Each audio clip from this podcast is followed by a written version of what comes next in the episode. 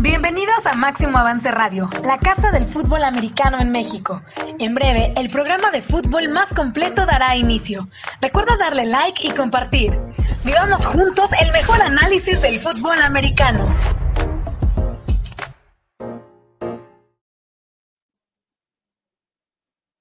¿Cómo andan amigos? Bienvenidos aquí a Máximo Avance University, semana 5 de la NCAA, fútbol americano colegial de los Estados Unidos, para platicar de los cinco mejores encuentros que tenemos para esta semana, eh, acompañados por eh, Ian Roundtree, scout y experto del fútbol americano de, la NCAA, por supuesto también con Ismael Azuara. Eh, analista de todo lo que acontece dentro del college. Así que bueno, pues estamos aquí ya listos para poder arrancar y pues seguramente con una buena, buena interpretación de lo que tenemos. Hay varias noticias que platicar, pero primero saludo a mis compañeros y amigos. Ian Roundtree, ¿cómo estás? Bienvenido. Muy bien, muchas gracias Arturo, coach Ismael. Pues ya, ya estamos en la quinta semana y aunque ha sido un poquito atípico este inicio de, de temporada de NCAA, por obviamente la pandemia que todos estamos viviendo, pues también ya poco a poco más y más equipos entran en contención y es parte de lo que tendremos ahorita en las noticias, Arturo. Oye, ¿no tienes fierro viejo para la chica que anda allá afuera pidiendo? No, creo que no, creo que ya no. No, creo que ya no. Eh, probablemente tu computadora la vamos a mandar para allá también. O, tu conexión a internet. Ya, ya, ya ha estado mejorando. Parece la conexión es que me dijiste que pusiera cable. Ah, ¿Ya lo cableaste? Ya, ya, cable, ya. No, hombre, pues ya, Ahora sí, el primer mundo. ¿A poco no se ve diferente y se escucha diferente? Te, vemos, o sea, ya te vemos, ah, ¿no? Antes era como un óleo, eh, hay una, una, acuarela, entonces este, ahora ya eh, te podemos ver. Eh, pues, pues depende, los dos, de repente uno más, este, eh, no, sé, en términos de arte, cómo podría ser el, el estilo, ¿no? Pero más tendido, más arrastrado el pincel. Ok, pero ya, eh, No, tan limpio, digamos. No, ya eh, estamos. Pero saludamos a Ismael Azuara también, hasta Puebla. ¿Cómo estás, Ismael? Bienvenido. Muy contento, Arturo, eh, Ian, este, de estar nuevamente aquí. Sí, probablemente sería la escuela del impresionismo a la que te querías referir. el, buen Monet y demás, ¿no? Monet de este, gas, claro. Sí, sí fui a la escuela un rato. Bueno, iba a la escuela, no ponía mucha atención. ¿Y a qué escuela? ¿Y a ah, qué escuela ibas? Mira, nada más gracias a que fui a esa escuela, eh, aunque no supiera, ya me decían, adelante, por favor, ¿a qué escuela, a qué, universidad quieres ingresar? Ah, bueno, está bien lo. ¿no? pasó lo eh, mismo.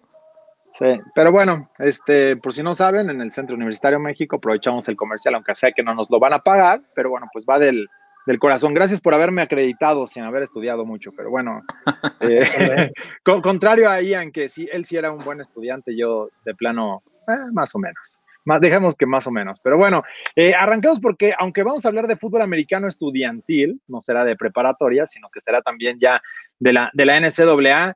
Eh, y que el año pasado estábamos platicando de los juegos más interesantes, Ian, también del, del high school. No, hemos tomado esto porque, bueno, pues también hay un tremendo desorden por todo esto que está sucediendo, aunque sabemos que los juegos importantes son los que se cruzan, ¿no? Entre, entre frontera y frontera de los estados. Eh, que, llaman la atención entre los mejores programas a nivel nacional, que es algo que también ha ido creciendo brutalmente, ¿no? Para la, para la NCAA y eso, digo, perdón, para el high school y eso pues llama la atención porque, bueno, pues son programas de preparatoria, pero bueno, tienen un poder impresionante y ya la televisión también está involucrada ahí con, con ESPN en la Unión Americana. Pero bueno, eh, hay muchas noticias que platicar, hay muchas cosas, ya estaremos entrándole eh, a, la materia de la semana 5 de la NCAA. Rápido para puntualizar, la semana pasada con Oklahoma y con LSU perdiendo, digo, uno no fue juego de la semana, que, era el de LSU, sí lo traíamos, no recuerdo bien, pero fueron, pero fueron upsets tremendos, ¿no? Así el, de Oklahoma no estaba en el radar porque debía ser una paliza, ganaban por veintitantos puntos, por 21 puntos, tres touchdowns en el último cuarto y se vinieron abajo, algo incomprensible para un programa que quiere aspirar a, a ser campeón nacional, Ian.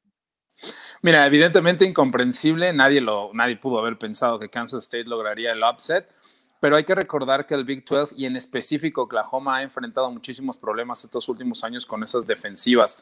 Obviamente eh, no podemos echarle toda la culpa a un solo juego, pero si ustedes recuerdan, Oklahoma en varias temporadas que siempre sufre por ahí un upset y aunque al final logra llegar con un récord muy bueno, 9 y 1, 10 y 1, año tras año se va a tiempo extra, el año fue con Army, cayendo con Iowa State hace dos años. Las defensivas del Pac-12 perdón, del Big 12 y en específico las Oklahoma la han pasado muy, muy mal las últimas temporadas. No fue la excepción, estaban, como bien mencionas, arriba por 21 puntos, 35 a 14. Y Skylar Thompson, este quarterback de, cuarto año, pero que lleva tres como titular ahí en Kansas State, logró la remontada. Y, el jugador, este Tyler Bonds, que no, estaba fuera del radar, es un true freshman que mide 5 pies 5, o sea, un metro 63 de estatura. Fue el héroe del juego y, este, y a mí me parece que es un tropezón mucho, mucho, muy difícil de solventar para Oklahoma, que aún le queda eh, Texas por ahí en el calendario y desde luego esta semana lo tenemos dentro de uno de los mejores cinco, cinco partidos. De acuerdo. Y, además el de LSU, eh, Ismael, que tampoco estaba en el radar, que podían caer, digo, un juego pues relativamente cómodo para los Tigers.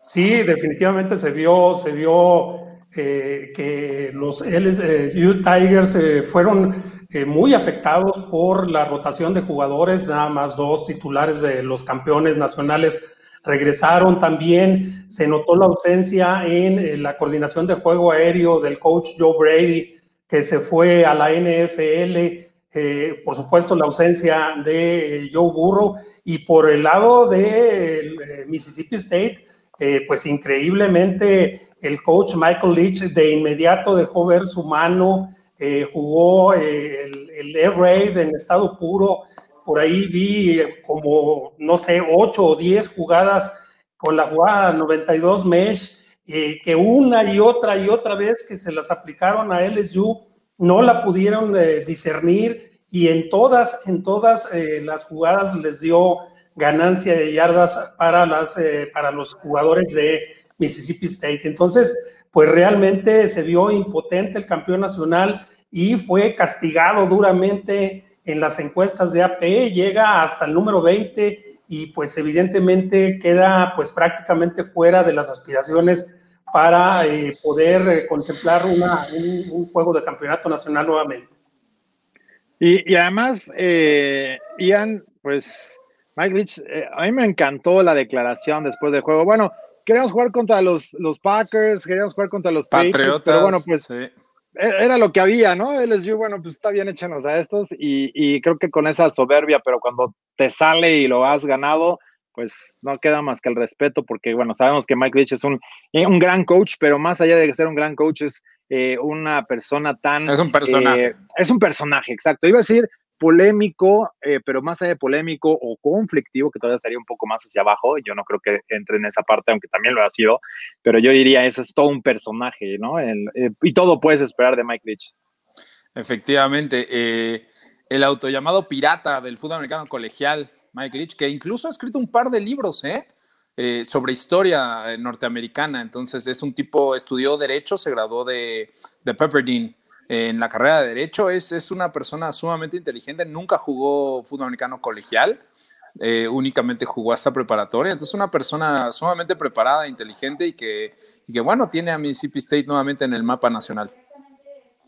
De acuerdo. Bueno, hay algunas noticias que llaman la atención. Eh, por ahí, bueno, pues eh, por parte de, de LSU, eh, Derek Stingley, que es un eh, jugador importante, eh, pues va a jugar a pesar de, que estuvo hospitalizado apenas.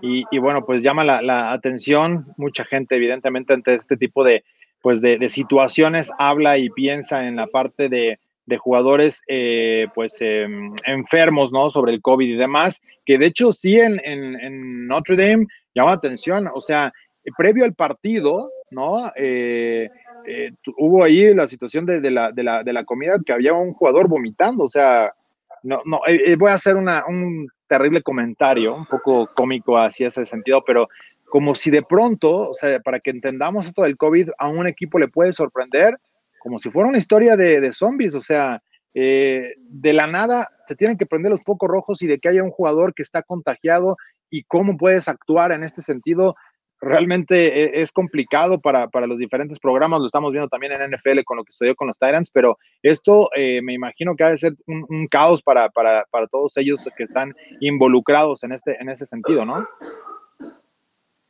Sí, la verdad que es, es complicado porque, eh, bueno, la posibilidad de contagio en, en el COVID es, es, eh, total y absolutamente plena. Eh, sobre todo la OMS ya estableció que en lugares cerrados es donde se da más la, eh, el contagio y bueno, pues los vestidores no pueden entrar cada jugador solo a bañarse, pues tienen que entrar todos juntos. Eh, y por otro lado, lo que, lo que está sucediendo en el colegial y también en el profesional, Arturo, si me lo permites, creo que eh, el, hecho de ver a los atletas competir, el hecho de ver a los, a los eh, ¿cómo se llama? A los head coaches que se bajan el tapabocas para gritarle al árbitro a menos de 5 centímetros del rostro, los abrazos, los, los choques de mano, etcétera, pareciera que nos hacen bajar la guardia con respecto a la pandemia, pareciera que nos dan una falsa sensación de seguridad en que la pandemia ya pasó y no es cierto, no es cierto. En este momento los contagios en septiembre en Estados Unidos son más altos que en los dos meses previos, en agosto y en julio. Entonces, eh, pues el problema está completamente vigente y no hay que bajar la guardia y no hay que sentirnos eh, falsamente seguros porque vemos a los atletas compitiendo. Sí, de acuerdo. Pero bueno, vamos a ir entrando ya a, la información, a los juegos de la semana, que es lo que la gente está esperando. Eh, también me llamó la atención lo de Micah Parsons, ¿no? Que no, no estará regresando para el 2020. El jugador de Penn State, Ian, dijo, pues si ya opté por no jugar es porque ya no quiero saber nada de la NCAA, me voy a preparar para, para el draft de la NFL, así que eh, pues no es de dientes para afuera, es realmente las observaciones que tienen estos jugadores y que al final me parece pues correcto, porque el nivel competitivo eh, no es óptimo para jugadores que ya están en un radar alto, ¿no? Para, para ser seleccionados y esto evidentemente les puede bajar calificaciones. Si estás arriba, no hay que, demostrarle absolutamente nada a nadie. Sabes sobre todo que Arturo y es cosas que eso muchas veces no, la prensa no lo logramos eh, saber, o sea, la información quizás no nos llega porque ellos lo mantienen en secreto, obviamente, pero muchos de los jugadores o varios de los jugadores que son seguras primeras rondas, como el caso de Micah Parsons, que estás hablando muy bien, el linebacker número 11 de, Penn State, que es el linebacker número uno en esta generación, muchos de ellos contrataron agentes desde que decidieron salirse de la temporada. Y esos agentes, su principal trabajo es eh, proveerles, o por así decirlo, pagarles cosas para prepararlos para el draft. Una vez que tú recibes esos beneficios, ya no puedes regresar al NCAA. Es decir, los jugadores que han optado por regresar es porque todavía no habían contratado agentes y no habían, no habían obtenido ningún beneficio. Pero un agente cuando generalmente toma estos clientes y principalmente los de primera ronda, en ese momento empiezas a pagar estas, eh, estos lugares, estos headquarters especializados en el draft, ¿no? Como podría ser IMG, como podría ser Athletes eh, First, como podría ser Athletes Performance en Arizona y este, se los llevan desde ya y ahí reciben obviamente dinero, eh, empiezan a tener ciertos contratos, a lo mejor la firma de, de, memorabilia, todas esas cosas. Entonces, en el momento en que empiezas a recibir beneficios, porque ya te declaraste como profesional y contratas un agente, ya no puedes regresar, la NCAA no te va a regresar la elegibilidad. Entonces, eso nosotros quizás no estamos enterados, pero esa es la principal razón por la que muchos de estos jugadores, como Gregory Rousseau, podría ser otro, como Penny Sewell, es decir, los más, más importantes, ese top 5, top 10 de jugadores, no van a regresar a jugar. De acuerdo, de acuerdo. Pero bueno, este, vámonos con el partido número 5. TCU, los Horn Frogs van a estar visitando allá en Austin a los Longhorns, un juego tejano, evidentemente. Muchos de los partidos del Big 12 son, son bajo esas características. Pero, ¿qué esperar de este equipo de, los Longhorns después de, lo que hemos ya apreciado por parte de ellos en la campaña? Mira, Arturo, me parece que TCU sufrió una derrota muy dolorosa que no estaba prevista eh, para ellos a lo largo de la, de, la pretemporada. Nunca, nunca esperaron caer en, el juego inaugural. Creo que TCU puede ser uno de esos caballos negros que si bien no lo veo siendo campeón nacional, sí lo veo contendiente y lo veo dentro del top 15. Para mí fue una gran sorpresa que el equipo del coach Gary Patterson perdiera el juego inaugural. Creo que van a salir a, buscar quién les pague los, los platos rotos esta semana y aunque creo que no le va a alcanzar para ir a Austin y derrotar a, a los Longhorns, también veo que Texas no ha empezado de la mejor manera y va a ser un juego mucho más cerrado de lo que, de lo que podría decir el papel.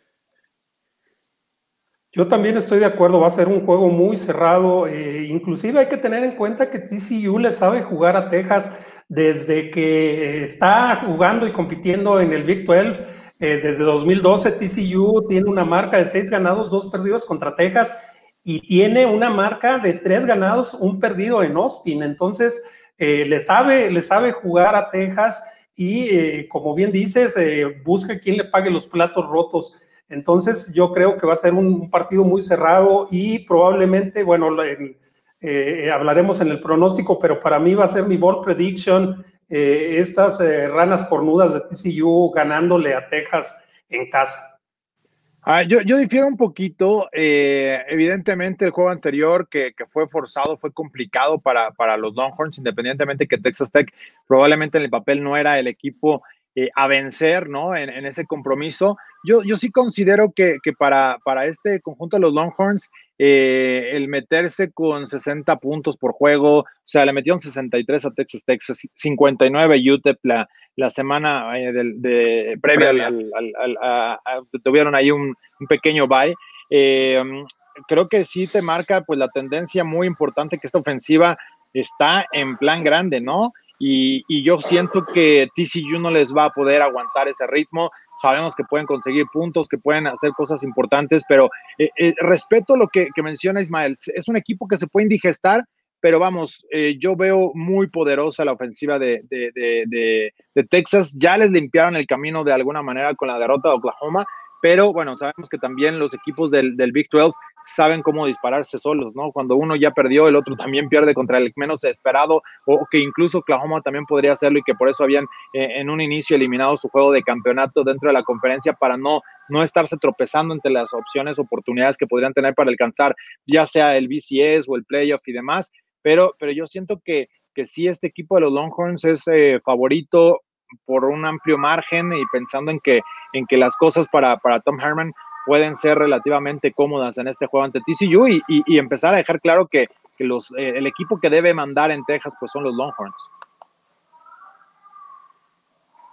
Sí, ciertamente. Perdón, perdón, Ian, adelante.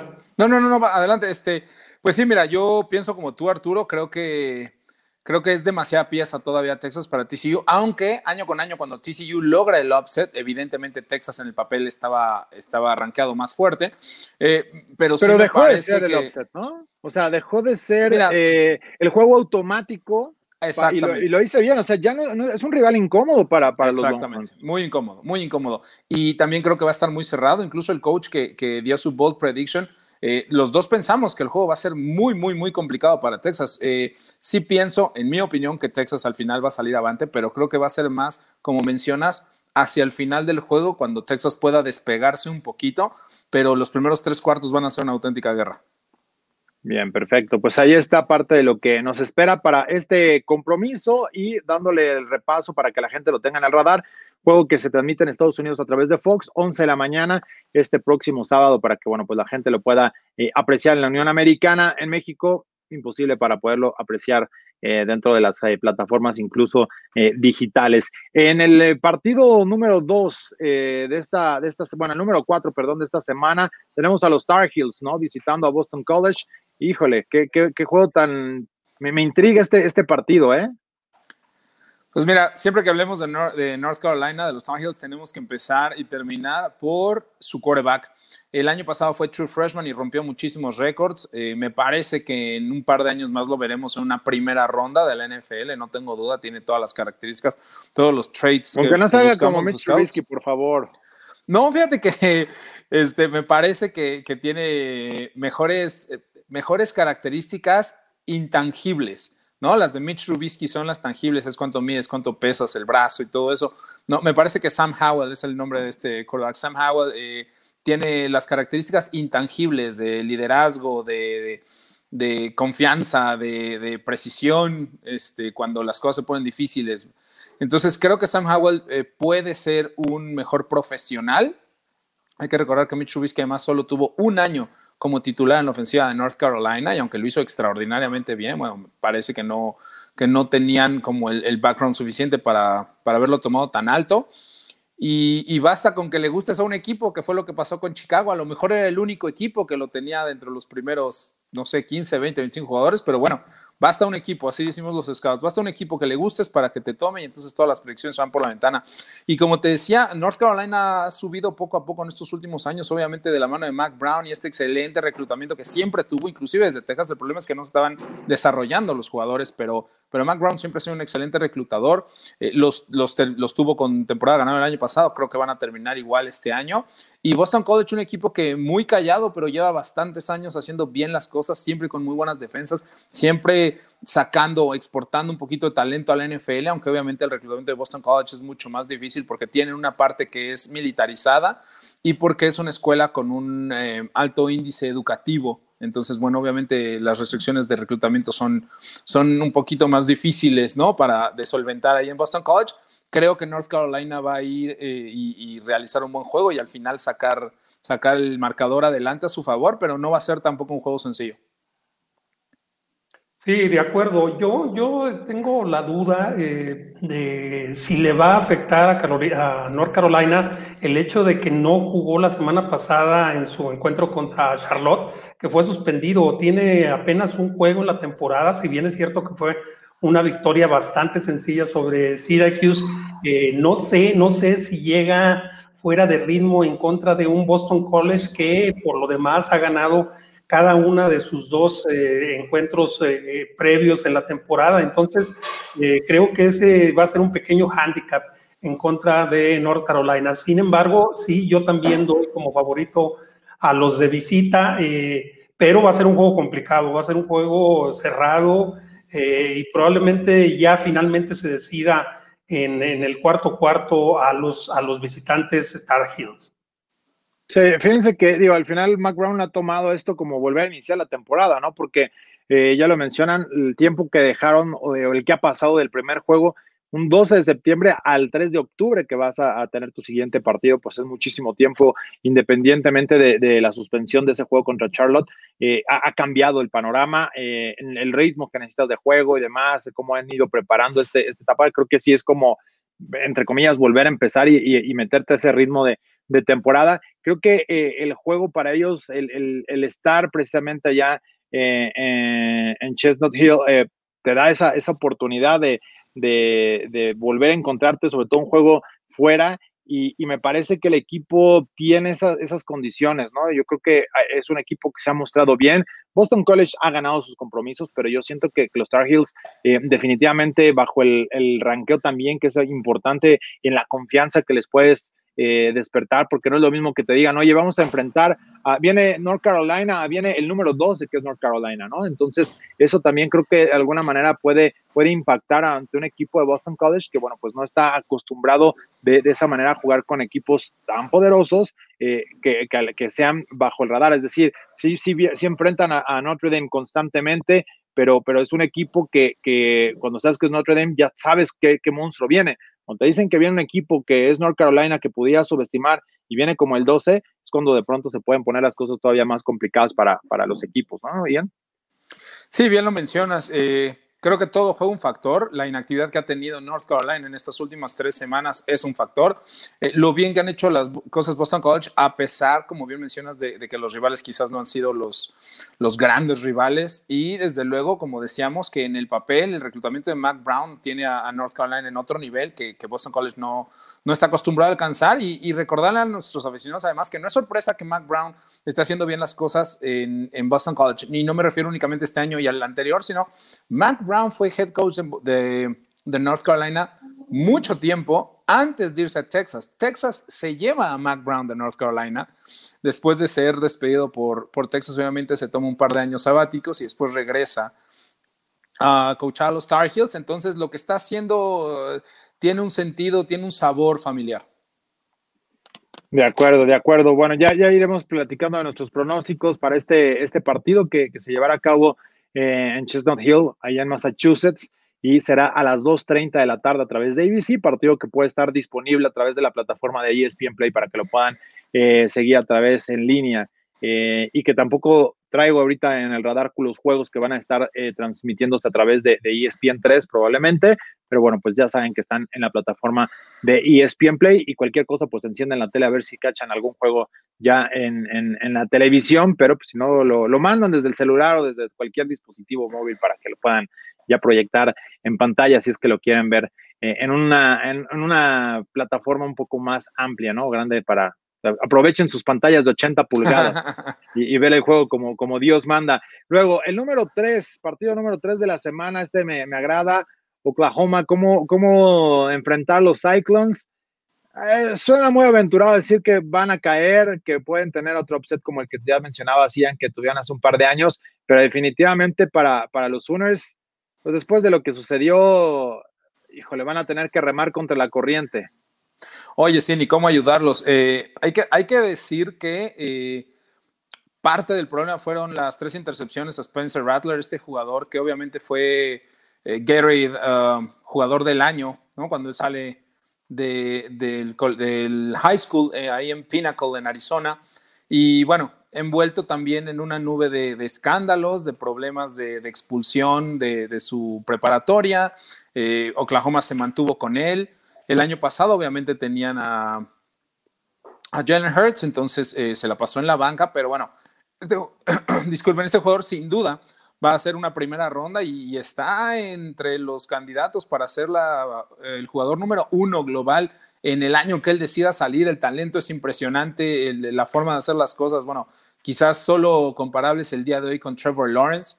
Estoy seguro que si fuera elegible estaríamos hablando de un jugador top 3, este Spencer Rattler. Pero bueno, tiró tres intercepciones. Me parece que, va a haber, eh, eh, pues no sé si controversia, porque obviamente va a ser primer equipo, pero la presión que va a sentir después de todo lo que se ha hablado de él en estos últimos dos años desde que salió de high school, puede empezar a llegarle a, la cabeza, sobre todo un jugador que, pues que ha tenido ciertos problemas, ¿no? De disciplina y de y problemas administrativos a lo largo de su carrera. Y por el otro lado, bueno, este, uno de mis coaches favoritos de la nación, el head coach Matt Campbell ahí en Iowa State, que por cierto fue quien le quitó el invicto Oklahoma en el último año de Baker Mayfield. Él fue el que, el que logró el upset y que seguramente los va a tener listos ahí en Ames, Iowa, para, para tratar de dar la sorpresa.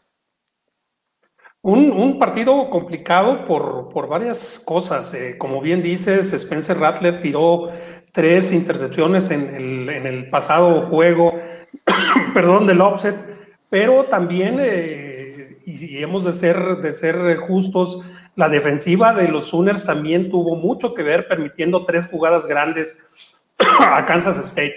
Por un lado, por otro, eh, efectivamente, Spencer Rattler tiene, tiene ya un un historial de ser un chico con, con problemas de, de disciplina, eh, pero eh, también el coach Lincoln Riley ha, hablado maravillas de su ética de trabajo, entonces eh, pues está ahí matizado su, su, carácter, entonces veremos, veremos si tiene el, el, mismo para sobreponerse a esta derrota incomprensible que tuvimos la semana pasada y por otro lado, Iowa State viene de una victoria sobre TCU, eh, jugando muy, muy bien. Eh, y creo que puede en su casa complicarle, por supuesto, la vida a un Oklahoma que va a estar desesperado por rebotar después de, ese, de ese eh, juego, de esa derrota inesperada de la semana pasada. Entonces, pues va a ser un juego va a ser un juego cerrado en anotaciones, pero abierto en cuestión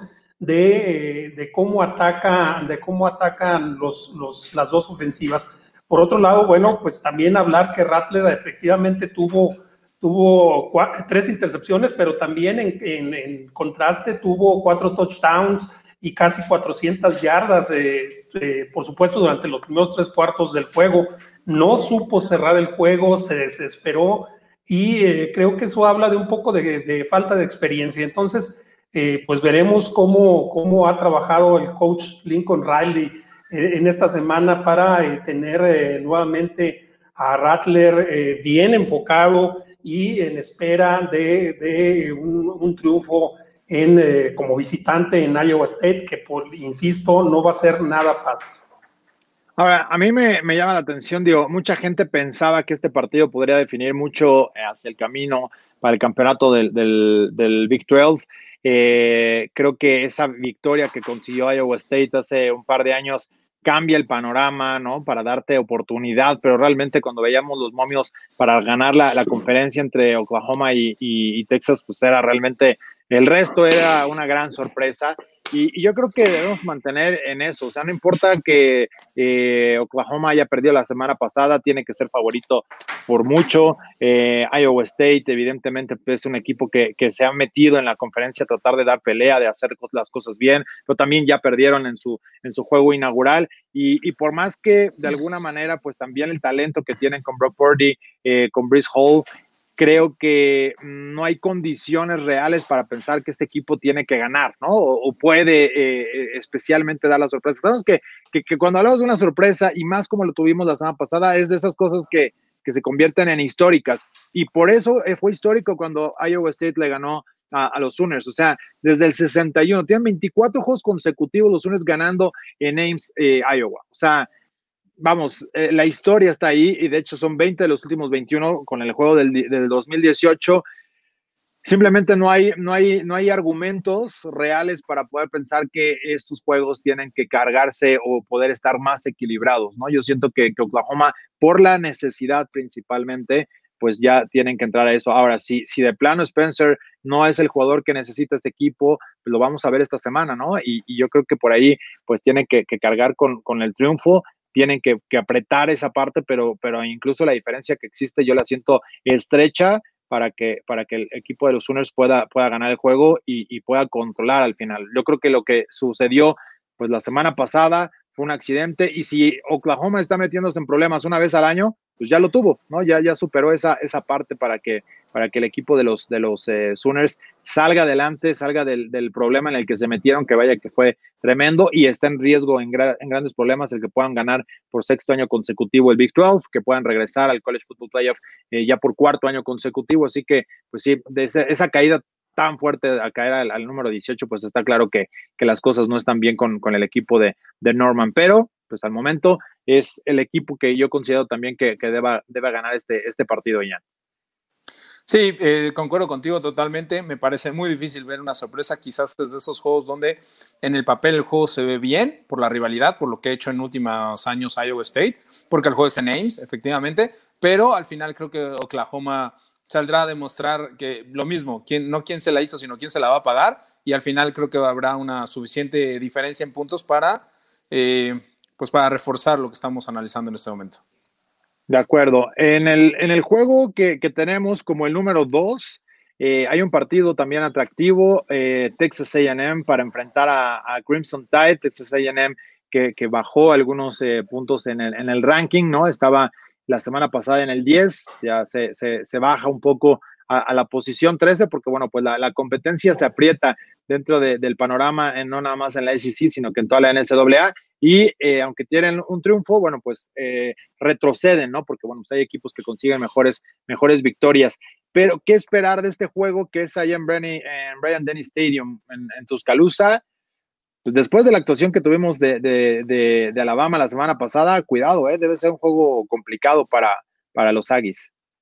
Eh, obviamente Alabama que viene arrancado como número dos y que desde que lo tomó Nick Saban ahora se nos hace fácil hablar de todo lo que ha logrado pero que obviamente es histórico. Estamos hablando de quizás el, mejor coach de, de, la, NCAA de todos los tiempos, así que creo que Alabama enfrenta a un rival que desde que llegó y, tomó Jimbo Fisher hace dos años, esta ya su tercera temporada, el mando de los Aggies no ha podido resolver el problema de la defensa. Obviamente Jimbo Fisher recluta muy bien, tiene excelentes atletas, no están tan lejos de Alabama en, en, cuanto a los rankings de reclutamiento año tras año, pero me parece que el problema ha sido en el campo no han podido solventar todas esas dificultades, todos esos problemas defensivos que los aquejan año con año desde que estaban en el Big 12. Parece que se trajeron a la misma defensa que tienen todos los equipos en el Big 12, pero nada más que ahora esta es la SEC, o sea que semana tras semana cuando logran las victorias logran ganar 51, 50, 49, 48.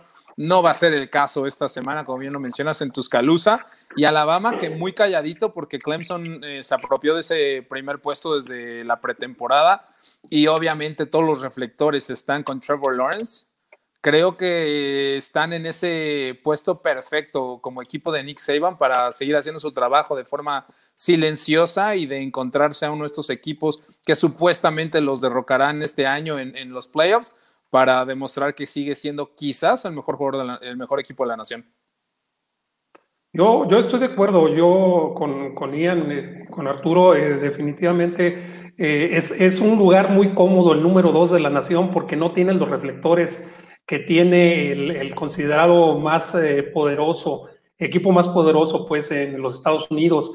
Eso le, le ayuda a Alabama, le ayuda a Mac Jones como, como coreback a estar más tranquilo, lejos de los reflectores y conseguir lo que, lo que quieren. El, el eh, ser campeones de la SEC y estar eh, compitiendo por un puesto en los playoffs. Por otro lado, los Aggies apenas eh, pudieron ganarle a Vanderbilt la semana pasada y creo que en eso radicó el hecho de que hayan caído en la clasificación nacional.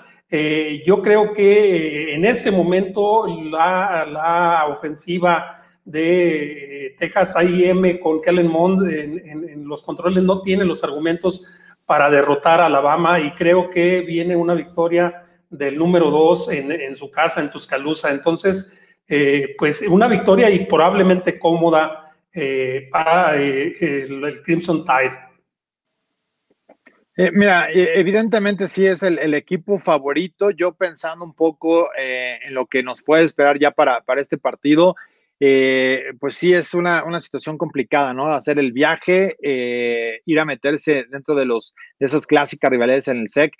Siento que a, pesar de sufrir con Vanderbilt, que bueno, pues es uno de los equipos más débiles, ¿no? O de los menos fuertes o que tienen la capacidad más complicada para poder estar destacando eh, luego de, que Jay Cutler, pues fue el que hizo realmente poner ahí al equipo de Vanderbilt en el, radar de una forma importante.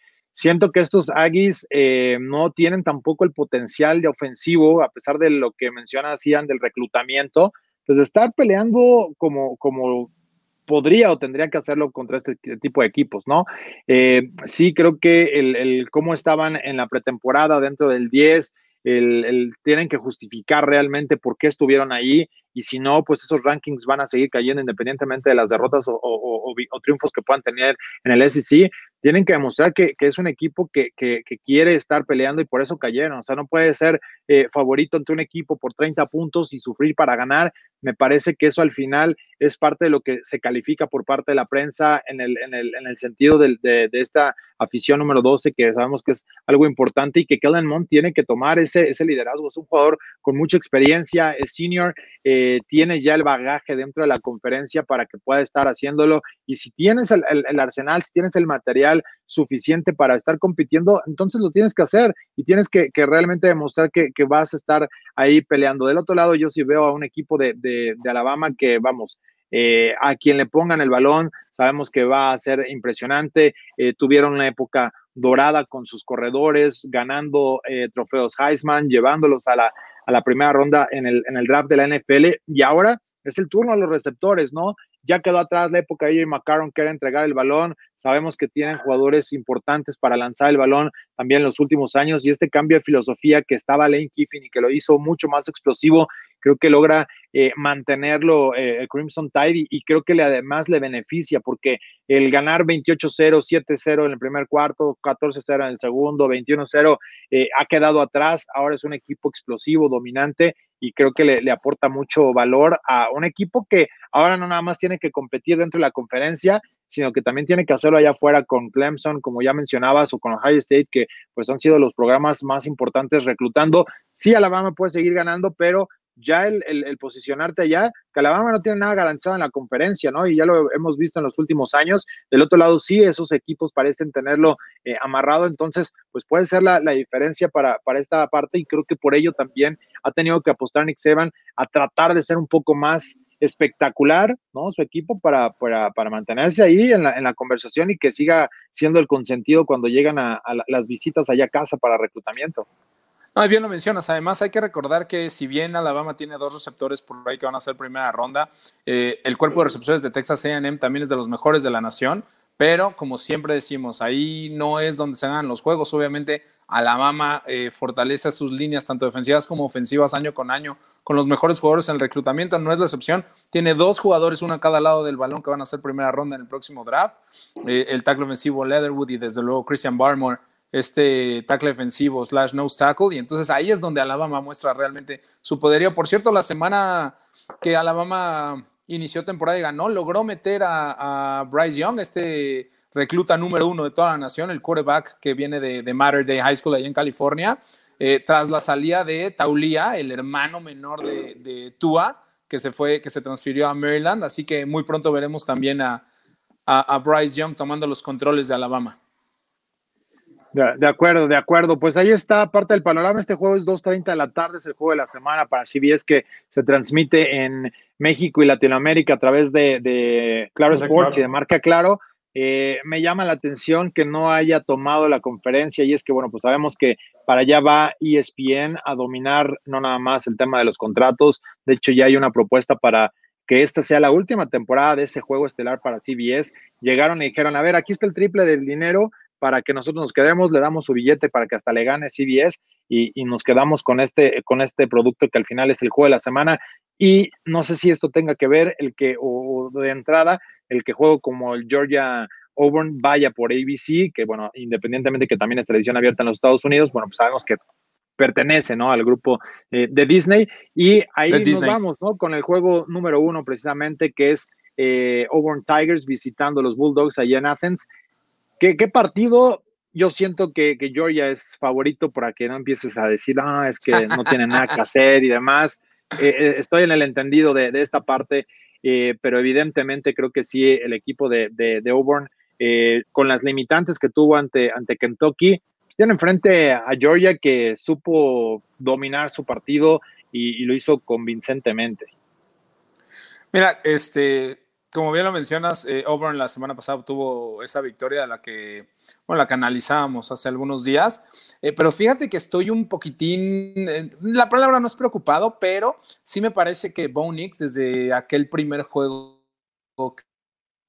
que inicia como true freshman y tras todo este ímpetu que traía de participar en el Elite Eleven, esta, la mejor competencia de quarterbacks en la Unión Americana, me parece que está un poco estancado creo que el talento que ha demostrado desde su primer inicio, eh, al principio se vio un poco opacado por la falta de experiencia, como era lógico en un jugador muy joven. Y a pesar de que es muy incipiente la temporada actual, sí creo que, vamos a hablar de cosas totalmente diferentes en este momento a cómo termine jugando Bonix, pero tampoco he visto eh, un gran desarrollo, eh, sobre todo en el aspecto mental del equipo. Sigue cometiendo algunos errores que, que, después de 12, 14 juegos ya como titular al frente de un equipo de División 1, quizás no debería estar haciendo. Obviamente tiene el apoyo de esa defensa que año tras año es una de las mejores líneas defensivas de la nación, aunque este año no cuenta con los nombres que quizás eh, contaba en años pasados, pero por ahí está obviamente este Big Cat otra vez, ¿no? Este ala defensiva, este tackle defensivo número uno en la defensiva de, de Auburn. Y bueno, desafortunadamente sí,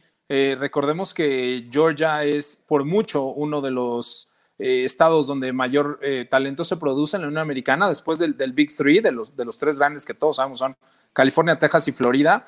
Eh, Georgia es un cuarto muy por arriba del resto de la nación. Quizás podríamos empezar a hablar de, estos cuatro estados. Entonces, Georgia tiene asegurado ese reclutamiento y esos atletas año con año. creo que ha estado muy cerca de, lograr por ahí un upset en cada año para hacer o coronarse campeón nacional. No habrá sido sorpresivo que estuviéramos hablando de un par de campeonatos nacionales de Georgia en los últimos tres años desde que tomó la batuta Kirby Smart. Así que le veo muy pocos flojos, muy pocos puntos eh, flojos a Georgia en su desempeño. Me parece que va a ser un juego, a contrario de lo que hemos dicho antes, más sencillo de lo que podríamos esperar. Yo estoy de acuerdo. También, eh, evidentemente, Georgia se, eleva, se, marca como favorito para este partido. Pero eh, también hay que, hay que recordar que tuvo un, un inicio eh, contra Arkansas, Arkansas muy, muy lento, eh, y eso puede, puede ser aprovechado por la ofensiva de Auburn al principio del partido para establecer alguna diferencia que les pueda ayudar al final del mismo. Eh, Bo Nix eh, tuvo una muy buena actuación la semana pasada, tuvo 233 yardas, tuvo un touchdown, eso por el lado positivo, por el lado negativo, que fue, él fue el líder corredor del equipo, entonces eso habla de que hay un desequilibrio ofensivo en, en, en eh, por otro lado, pues Georgia se ve, se ve fuerte, se ve poderoso y favorito dentro de la SEC para poder estar hablando del juego de campeonato de la conferencia. También Stetton Bennett fue un, eh, backup de Eric Fromm, pero ahora parece que eh, todos esos años que estuvo detrás de, Eric Fromm, eh, de Jake, Eric Fromm, de Jake Fromm, este, le sirvieron y tuvo un excelente juego también la semana pasada, donde tuvo más de 200 yardas y touchdowns, dos touchdowns por aire. Entonces creo que pues definitivamente sí se va a notar el, el hecho de que Georgia es un equipo más parejo, es un equipo más poderoso y eh, probablemente se lleve la victoria. No una victoria tan holgada como pudiera parecer, pero sí por lo menos de más de 10 puntos. Fíjense que aparte de lo que mencionaba Ismael, o sea, Georgia le costó trabajo, como bien menciona, el juego entre Arkansas eh, un cambio de quarterbacks y eso creo que es parte del problema que, tienen, porque también eh, ya aparece en la ecuación eh, después de la transferencia JT Daniels. JT Daniels. Y también está Kerson Beck, que es un novato del cual se esperan muchas cosas. Entonces, tienes la, la, polémica entre cuatro jugadores, porque Dwayne Mathis arrancó el juego, Stetson Bennett luego entró y sabes que JT Daniels tiene la capacidad, pero también traes un freshman atrás que sabes que es parte del, de la, más allá de la transición, del, del, crecimiento que quieres tener a ese jugador allá adentro. Entonces, a, dónde va el, equipo de Kerry Smart. Y, más cuando eh, el ataque terrestre pues fue borrado por parte de, los Bulldogs y, siento que eso les puede costar mucho trabajo, contrario a lo que sucedió el, año pasado, donde tomaron una ventaja importante desde el inicio y que al final eh, a Auburn no le alcanza. Del otro lado, lo de Bo Nix, ya es un jugador mucho más maduro, que lanza bien el balón, tres pases de touchdown, más certero, con mejores lecturas. Así es que si, si Auburn logra limitar también el ataque terrestre por parte de Georgia y se pone adelante en el marcador con Bo Nix eh, ejecutando bien y obtiene más de 200 pases sin, que le intercepten, aguas, porque ahí puede venir el upset que tampoco sea esa gran sorpresa. Yo siento que si el juego se empieza a controlar así, bajo lo que vimos en, los, en el último eh, partido de los dos, creo que, bueno, el único, el, último y el único, ¿no? Que, que, han tenido apenas, pero creo que por ahí podría ser parte de la fórmula para, para el equipo de, de Gus Malzahn y que se lleven el triunfo. Así que yo no lo veo nada, nada eh, disparado, ¿no? El que, el que pueda hacer eh, ese offset que, bueno, pues es favorito por 6, 7 puntos el conjunto de, Georgia. Juego que es a las 6.30, me parece, eh, es en la noche, es en la tarde-noche, 6.30 de la tarde a través de ESPN en Estados Unidos y en México estoy casi seguro que este juego lo van a tener en ESPN 3 para que la gente, bueno, pueda seguir el partido, pero yo siento que por ahí eh, bueno, independientemente que también lo pueden, pueden seguir en ESPN Play, eh, es una gran opción y por eso es el juego de la semana. Así que, pues vamos a entrarle a los pronósticos. La semana pasada, 3-2, eh, está el standing dentro de la campaña Ian. 14 a 11 4 11 11 4 14 5 por los primeros de los primeros ah, juegos 14 5 sí 14 5 es como, como está, está tu, tu, tu escenario que es, que es bastante bastante bueno es bueno, es bueno, es bueno, es bueno, es bueno. Es, bueno. Estás casi en el 75%.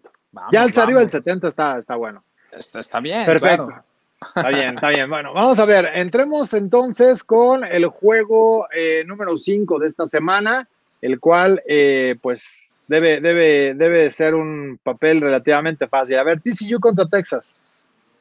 Voy y voy a dar el panorama para que la gente lo sepa. cómo está el, los momios. Eh, eh, los Longhorns son favoritos por 12 puntos, 63 unidades entre ambos equipos.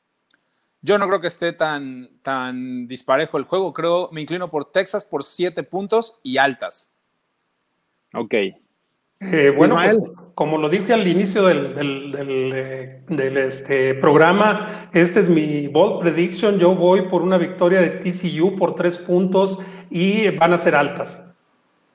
Así que ahí está, en el, en el spread vayan con el equipo de, de TCU. Oye, a mí me asustan esos 12 puntos. Creo que sí son muchos, pero, pero sobre todo por el garbage timing que tienen la capacidad de anotar.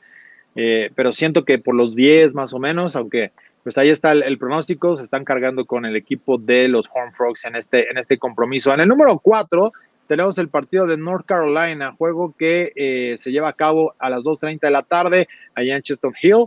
Eh, en Boston College. la línea es a favor de North Carolina por 14 puntos, 55 unidades entre ambos equipos. Yo me inclino también por North Carolina. Voy también con las altas, pero me parece que 13 puntos es la diferencia a favor de los Tar Heels. Ok. Eh, yo también eh, voy por North Carolina. yo voy por una diferencia de no más de 10 puntos y también por altas. Ok, van, van, les están gustando los underdogs, ok. Eh, ya, ya, esos sustos de que caen hasta los equipos les están empezando a, pesar un poquitín. En el juego número 3 de, esta semana eh, tenemos a los Sooners. ¿Qué sucederá contra, contra el equipo de Iowa State allá en, Ames? Bueno, doy, los datos, doy los datos. Siete puntos para los Sooners, 62 y medio entre ambos equipos. Fíjate que aquí sí me inclino por las bajas. Creo que, creo que Iowa State podrá contener un poquito la ofensiva de los Sooners, pero eh, me parece que los Sooners van a salir enojados y creo que van a sacar el resultado por 10 unidades. Pues eh, yo tengo mucha confianza en Oklahoma. Para mí es eh, uno de los equipos favoritos. desafortunadamente tuvo el accidente de la semana pasada. Yo pienso que Spencer Rattler y la ofensiva de Oklahoma es lo suficientemente eh, explosiva para tener una diferencia de 14 puntos y voy altas. Muy bien, en el juego a las 2.30 de la tarde a través de Claro Sports y Marca Claro, allá en Tuscaloosa, el equipo de Crimson Tide recibe a los Aggies de Texas A&M. Favoritos, los de Alabama por 17 puntos y 51 y medio entre ambos equipos. Así lo creo también, 17 puntos para Alabama, pero creo que también son bajas. Me parece que la defensiva de Alabama es la que va a imponer sus condiciones ante los Aggies y no van a alcanzar el, número previsto de puntos. Ahora, no seas, no seas infame, dame, dame 18 o 16 para que la gente sepa hacia dónde podría cargarse. Te voy a dar. si la línea no se mueve. Te voy a dar 20. Si la línea se queda en 17 y medio, pues ya sería un poco más sencillo, pero. Pero te voy a dar 20. Creo, creo que va a ser un juego como lo mencionamos en el análisis Creo que va a ser un juego mucho más abierto de lo que esperamos. Obviamente Alabama es, es favorito, obviamente son muchos puntos. Creo que podrían ser todavía más. Te podría dar hasta 20. Perfecto. Pues yo, yo, yo me inclino todavía, inclusive por 21 puntos y sí, sí lo veo como altas porque yo espero un juego muy abierto ofensivamente. Este, pienso que Alabama sí va por 21 puntos. Bien, bien, bien. Están yendo agresivos, ¿eh? Yo sentiría que podría estar un poco más reducido esta, esta, esta diferencia. Em, en el juego de la semana, ¿no? Auburn visitando a Georgia, partido ahí en Athens, 6:30 de la tarde a través de ESPN Estados Unidos. Seguramente en ESPN 3 también en, Latinoamérica para que la gente lo pueda escuchar, lo pueda ver, sobre todo en la televisión y si no está en la plataforma de ESPN Play. Em, este partido eh, tiene a los Bulldogs, ya lo decía, favoritos por seis y medio con 44.5 entre ambos equipos. Yo me inclino por las bajas, pero creo, como decía, que va a ser un, juego eh, pues más a favor de Georgia lo que esperamos. Creo le voy a dar a Georgia 10 puntos y me parece que la diferencia es que vamos a ver el debut de JT Daniels y que a la postre JT Daniels va a ser el titular indiscutible el resto de la temporada para los Bulldogs. Eh, yo voy eh, por una, diferencia mucho más reducida. Yo pienso que eh, va a estar máximo seis puntos y también voy por las bajas. Va a ser un juego cerrado y más, más quizás el más defensivo de toda la semana. Perfecto, pues ahí están, están los pronósticos. Ustedes ya saben con quién voy, así que no estén preguntando, no estén fastidiando. Esperemos que, que, Auburn pueda tener una buena tarde. Eh, se sintió tan bien poder ver college football y sobre todo del SEC la semana pasada. Eh, entretenido viendo, viendo, los, viendo los partidos. Así que eh, qué bueno es tenerlo de, regreso, ya se extrañaba. Y pues tendremos poco a poco a los demás, ¿no? Tendremos Maction, tendremos también el Pac-12 y por supuesto el Big Ten más adelante que, regresarán, que van a tomar eh, o que ya tomaron la decisión y de, de, reconsiderar las cosas y de poder jugar esta, esta temporada 2020 a pesar de todo el panorama eh, sombrío que hay en el deporte. Arturo, te comentaba, este, platicando los tres fuera de, aire, que mucha gente me ha estado preguntando qué sucede con estas conferencias que empiezan su temporada un poco después. Todo esto ha sido considerado para poder jugar antes de que el College Football Playoff, el comité, realice sus sesiones semanales o quincenales para determinar qué lugar ocupan todos los equipos de la nación. Así que una vez que empiecen a jugar, todos los equipos vuelven a ser elegibles para este campeonato y desde luego equipos que, pensábamos estarían allá al final como The Ohio State University, pero incluso equipos del Pac-12 que han sido una grata sorpresa los últimos años, como el caso de Oregon o los mismos Huskies de Washington, pueden ser contendientes nuevamente para el campeonato nacional. Es muy probable que esto sea injusto al final, eh, porque el, sabemos que es una, lucha por sobrevivir dentro de la carrera eh, en esta parte y además eh, los equipos que van a iniciar después van a tener ciertas condiciones a favor. Es decir, si tú pierdes siendo un equipo que arranque la temporada eh, en estos momentos y ya vas ganando, vas a subir, evidentemente te vas a mantener. Pero si un equipo como los eh, juegos del, del, Big Ten ganan un campeonato, vendrá posterior. Entonces creo que habrá oportunidad para que puedan seguir creciendo ellos, aunque ya no pierdas. en el caso de los que jugaron antes, pero creo que tendrán en la percepción de los votantes un poco esta parte de poder eh, seguir subiendo escalones a los que sigan ganando y que puedan cerrar con una buena racha, pero ya veremos, ya veremos a ver cómo, cómo termina esto. Creo que de alguna manera, pues también eh, los equipos que se estén eh, metiendo en problemas como lo que hizo Oklahoma, y veremos también la carnicería que se, se convierte en la SEC, pues bueno, tenga esa, esa, ese equilibrio, ¿no? Seguramente con, con, con el, con, los votantes ahí para el College Football Playoff. Eh, sí, eh, si me permites el, comentario, Arturo, eh, yo pienso que sí, efectivamente van a tener un poco más de ventaja, pero también va a ser mucho más volátil en cuestión de que si llegan a tener una derrota, también el, cambio en la, en la clasificación nacional también les va a pegar muy duro. Entonces, pues deberán los, los favoritos tanto de Pac-12 como de Big Ten eh, deberán mantenerse eh, invictos para no ser afectados en la clasificación y poder tener una oportunidad para finalmente eh, estar considerados para los playoffs nacionales. De acuerdo, pues a, ver cómo se pone esto. Muchas gracias, Ian. ya la, próxima semana platicaremos un poco más a fondo de esto. Yo siento que equipos que hayan perdido dos juegos en el SEC y que hayan terminado antes contra uno que pierda un partido por allá adelante, pues evidentemente va a tener una percepción mucho mejor para poder competir hacia el College Football Playoff. Pero bueno, ya veremos porque vamos que la competencia dentro de las conferencias puede ser un poco diferente por el tipo de, rivales que algunos puedan estar eh, metiéndole. Así que, pues nos vamos. Muchas gracias, Ian. Muchas gracias a ustedes. Nos vemos la próxima semana. Gracias, coach. Gracias, Arturo. Y no dejen de ver el fútbol americano colegial de Estados Unidos que despierta pasiones. Pues es el único que nos queda también, Ian. Eh, abrazo, Ismael. abrazo para ambos y muy contento de estar participando con ustedes y nos vemos la semana que viene. Gracias, coach. Oye, hay gente que le gusta la NFL, que no sea mi caso, no significa que ellos no puedan disfrutar fútbol americano, además de la NCAA. No, pero dices eh, eh, fútbol americano colegial de los Estados Unidos, no hay otro. Ah, de México no hay. Es eh, cierto, es cierto, No sé cómo andan las cosas en Japón, porque aparte creo que no juegan en esta época.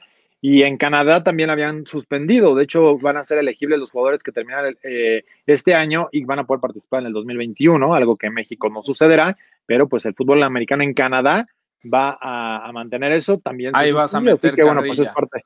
No, es simple la, comparación en, ah, esta decisión que se ha tomado Digo, no estoy diciendo que esté bien o mal, es simplemente que digo que ahorita no hay en México, tampoco hay en Canadá y desconozco qué diablos pasa en el fútbol americano colegial de, de, Japón. Así que, Japón. Eh, vamos, pues nada más el, que se juega de, en Norteamérica, ¿no? Pero bueno, es, por eso digo, es el único que hay. Y, debería ser el, más importante siempre y único en nuestras cabezas, pero bueno, cada quien, ¿no? Bueno, lo, que sí es que lo que sí es divertidísimo, entonces no, no debemos perder eh, juegos porque es muy poquita la temporada del año en los que lo tenemos, entonces hay que disfrutarlos. Despreocúpate, Ian, nunca he visto un juego de, Japón y, solo he visto por ahí eh, al señor Galván patear con el equipo de los eh, Regina Rams este, en el college de, Canadá, porque además de eso de que tengas campos de 20 yardas en el end zone, los postes atravesados, 250, sí, sí, me, brinca mucho a la, vista. Entonces, estamos más tranquilos siguiendo la NCAA, aunque parece que, bueno, pues ahí está todo el, panorama. Nosotros nos vamos, muchas gracias a nombre de Un abrazo a todos, muchas Paul gracias. Barrios, que estuvo en la producción, a nombre de Ian Roundtree y Ismael Azuara. Gracias, Paul. yo soy Arturo Carlos, muchas gracias, hasta la próxima. Hasta luego.